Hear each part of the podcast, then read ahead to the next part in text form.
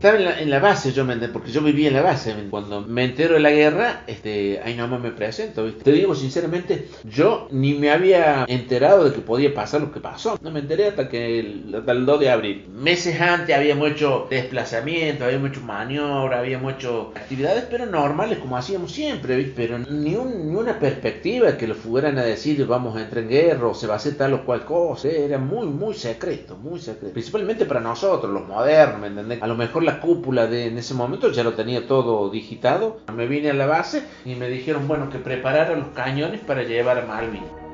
En su momento no toma dimensión de lo que es la guerra, porque en primer momento no pensé que los ingleses iban a venir. Y a posteriores ya no, no dije, claro, son los ingleses, que no se van a venir. Desde el momento que ya los emplazamos en el terreno, que pusimos los cañones, nos quedamos en las posiciones, yo estaba convencido que íbamos a entrenar. Por lo poco que uno había leído, sabían lo que eran los ingleses, que dependían, ellos vivían de la guerra, son como los perros de guerra. eso.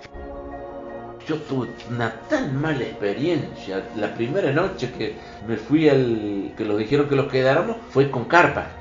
Yo había armado una carpa en la inmediación del cañón y vos sabés que vino un viento tan fuerte que me la partió a la carpa. A medianoche nos quedamos con el agar prendido de la carpa, para, de los pedazos de la carpa. Para poder terminar de pasar la noche, que hicimos? Metimos los cajones de municiones que teníamos y los pusimos en las esquinas de la carpa para que se levantara un poquito y poderlos meter nosotros con la bolsa de dormir allá adentro.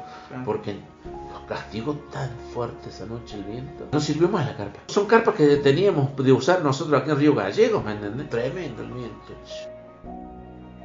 Aquí en esta zona había como una duna, ¿viste? Yo lo venía con la mira siguiendo. Y acá se me perdió por la altura. Yo estaba como en el bajo acá. Y la duna me lo tapó, ¿me entendés? Cuando el avión este levanta y pasa por arriba de la duna, estaba yo acá. Y lo tenía, pero me llenó la mira del cañón. y no había forma de errarle. Y aparte a la distancia que estaba, porque al avión del primero de mayo lo yo le disparé, qué sé yo, a 200 metros, 150 metros. Ahí nomás, muy cerquita. Te digo que la mira del cañón se me puso oscura. Los aviones cuando van escapando tratan de ponerse de perfil, cambian de posición así, cosa que te dan menos ángulo de disparo si le están disparando. Y el avión cuando sale a la altura de mi tubo, de, de mi mira del cañón, iba con la cabina del piloto para donde estaba yo, no con la panza. Y yo le disparo al avión, le hago impacto en el lomo, no en la panza. Y el avión automáticamente cae más cerca, qué sé yo, a 300 metros en el mar, se clava. Eh, eso es algo que no se me va a borrar nunca de mi cabeza. Es la situación que vi del avión.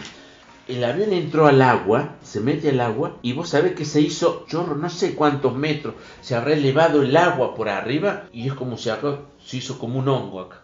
Impresionante, eso yo cierro el ojo y lo veo todos los días.